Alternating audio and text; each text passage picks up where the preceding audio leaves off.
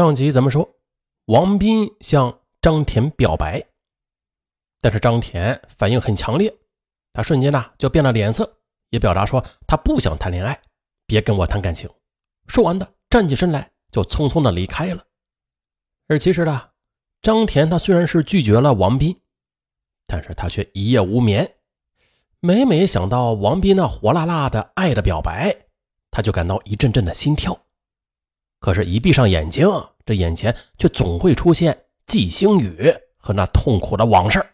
不，我不配谈恋爱，我不能耽误他。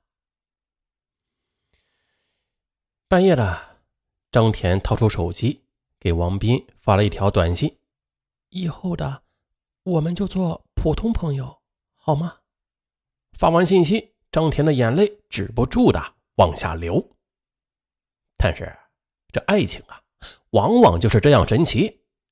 拒绝了王斌之后，张田那冷冻的心仿佛一下子就冻开了。他知道自己是真的爱上了善良的王斌了。二零零六年的春节就要来了，随着假期的临近，张田心情矛盾又复杂。哎呀，半年内没有见到妈妈了，他是真的想飞到母亲身边。可是，一想到要和王斌分别，他又有些不舍。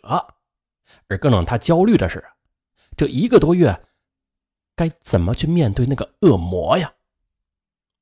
放假前夜，王斌向张田敞开心扉：“我一直都很喜欢你的，喜欢你的文静，还有那种神秘的、淡淡的忧伤。”此时，清冷的月光就这样照在王斌那英俊的脸庞上。张田的心一下子就变得柔软起来，但同时呢，那个盘踞在心头的魔影也再次出现了。他叹了一口气，一行热泪顺着脸颊就滚滚而下。可是王斌他不知道，等待恋人的是一个非常寒冷的冬季。回家的第二天的张田就接到一个女人的电话，让他出来说话。刚走出门，季星宇就用摩托车啊把他拉到了出租房里边，将他给强奸。事后，季星宇还向张田炫耀：“嘿，刚才给你打电话的那个也是我的女人，她呢也是大学生，最近给了我两万块钱，我答应以后就不再找她了。”说完的，季星宇就试探的问张田：“你年纪也不小了，你想要自由吗？”我也可以放过你，不过你也要给我交两万块钱。对于张田来说，两万元那简直就是个天文数字。但是他想到啊，我要是给他钱的话，他就不会再来找我了，我呢就可以好好的和王斌谈恋爱了。张田就开始考虑季星宇这荒唐的解决方案。这事儿啊也凑巧，几天之后的。母亲就告诉张田：“甜甜呢，咱家存折要到期了啊，你把钱取出来过个年，剩下的留着交学费吧。”张田感觉机会来了，于是他把取出来的一万块钱交给了季星宇，回来就告诉妈妈说：“啊，这钱在车上被人偷了。”随后，张田又从朋友那里借来五千块钱，加上自己在沈阳做家教挣的两千块钱。一股脑的都交给了季星宇，他对季星宇也是流泪求饶：“我现在只有这么多钱了，我把学费都给了你，求你，求你就不要再纠缠我了。如果你愿意的话，以后我们可以兄妹相称，好吗？”哎，管用啊！这一连好几个月，季星宇都没有再骚扰张田，张田的生活也是慢慢的恢复了平静，在爱情的滋润之下。张田就像是换了一个人似的，变得也是开朗乐观起来。可是平静的生活只维持了短短几个月。六月，张田再次接到了季星宇的电话，说要他暑假里去青岛陪他，但是被张田坚决的回绝了。可没曾想，电话中的季星宇却阴阳怪气的笑着：“嘿，跟我玩凶的啊！” 我再告诉你一个秘密啊！我们在一起玩的时候，我在你饮料里下了药。你睡觉时呢，我就拍了你的三张裸照。你要是不听我的话，我就把你的照片寄到学校，我看你还怎么活下去。不要。是啊，我还怎么活呀？他要纠缠到我什么时候啊？张田颓然的坐在路边，此时他只有一个念头，他想要离开这个世界。二零零六年七月的一个傍晚的，已经两天没有吃饭的张田关掉手机，独自一人来到美丽的浑河湾。他一面哭，一面往河的深处走，河水没过了膝盖。他掏出手机来。想再次的给妈妈和心爱的王斌发个信息，可是刚刚打开电话，他就接收到了王斌二十多条短信：“亲爱的，你在哪儿啊？我真的好想你啊！你快回来，今生让我永远温暖你的心。亲爱的，到底是发生了什么事啊？你放心的，再大的苦难我们一起面对。”原来王斌发现张田的情绪不对劲儿，于是下课之后就到处找他，气得饭都没有吃。也是一遍又一遍的给他发短信。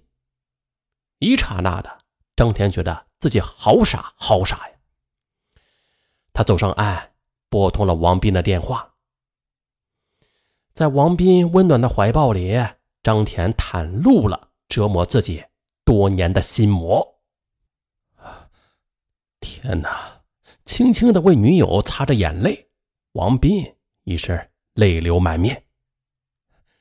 都怪我太粗心了，竟然没有发现你受到这样的折磨。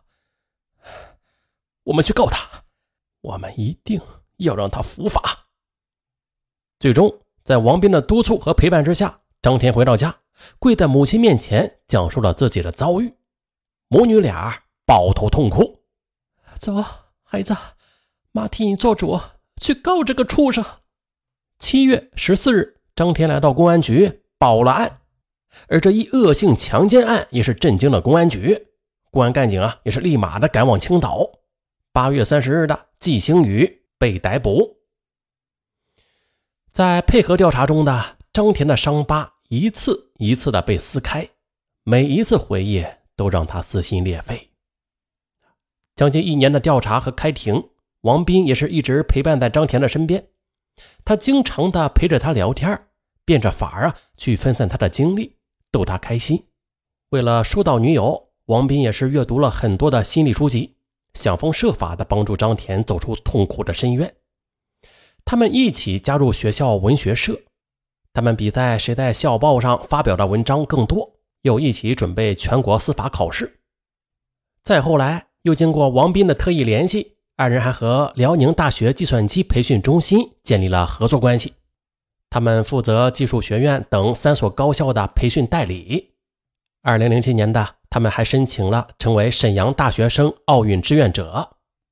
就这样来来往往的奔波中，张田也是渐渐的忘记了那些不好的过去。七月，张田和男友王斌双双的被评上了优秀学生，张田还得到了学校二等奖学金。共同的爱好，共同的追求。让两颗年轻的心就更加的紧密的联系在一块儿，在相濡以沫中，他们的感情也是渐渐的成熟。二零零七年五月二十八日的葫芦岛市中级人民法院不公开审理了这一桩强奸案。法院认为，季星宇采取威胁、恐吓、欺骗、胁迫等手段，多次的强奸张田，而第一次强奸张田的时候，他还未满十四周岁。而这个情节是极为恶劣的，这种行为就属于强奸未成年少女，这后果嘛，自然很严重。最终的，法院以强奸罪判处季星宇无期徒刑，剥夺政治权利终身。呃，真想法院再加上一句限制减刑，如果那样的话就完美了。好，我们再回看此案的啊，张田他是自十三岁时第一次的被强暴。嗯，再到后来，大概是经历了十多年吧。在这漫长的十年的纠缠、威胁、性暴力，这些种种的对女孩子的精神与身体伤害，那恐怕不是用又一个十年的时间可以恢复和痊愈的。那张田呢？年幼的时候，他胆小怕事儿，不懂得寻求法律的帮助。可是后来啊，他长大了，还考上了法律系的大学。可即便如此的，他都没有去报警啊，通过法律的途径来解决这个问题。再就是张田的母亲呀，亲女儿呢啊，在十年内都没有发现女儿的任何变化，这是不是太粗心点了呀？那即便她是单亲妈妈，即便她是上班忙啊、三班倒什么的，但是呢，这都不能成为一个母亲粗心的理由。确实的，女儿十三岁被强暴啊，那么小的年纪，她不可能没有变化的。母亲的粗心是有责任的。那之所以强调了在这个案件中监护人的责任啊，那就是因为，在基层发生的类似的案件，监护人往往是没有作为的，而这一点是难以得到原谅的。还是的，有时间和孩子多交谈，多谈谈心，有好处的，相信我。好了，本案就到这儿，我是尚文，咱们下期再见。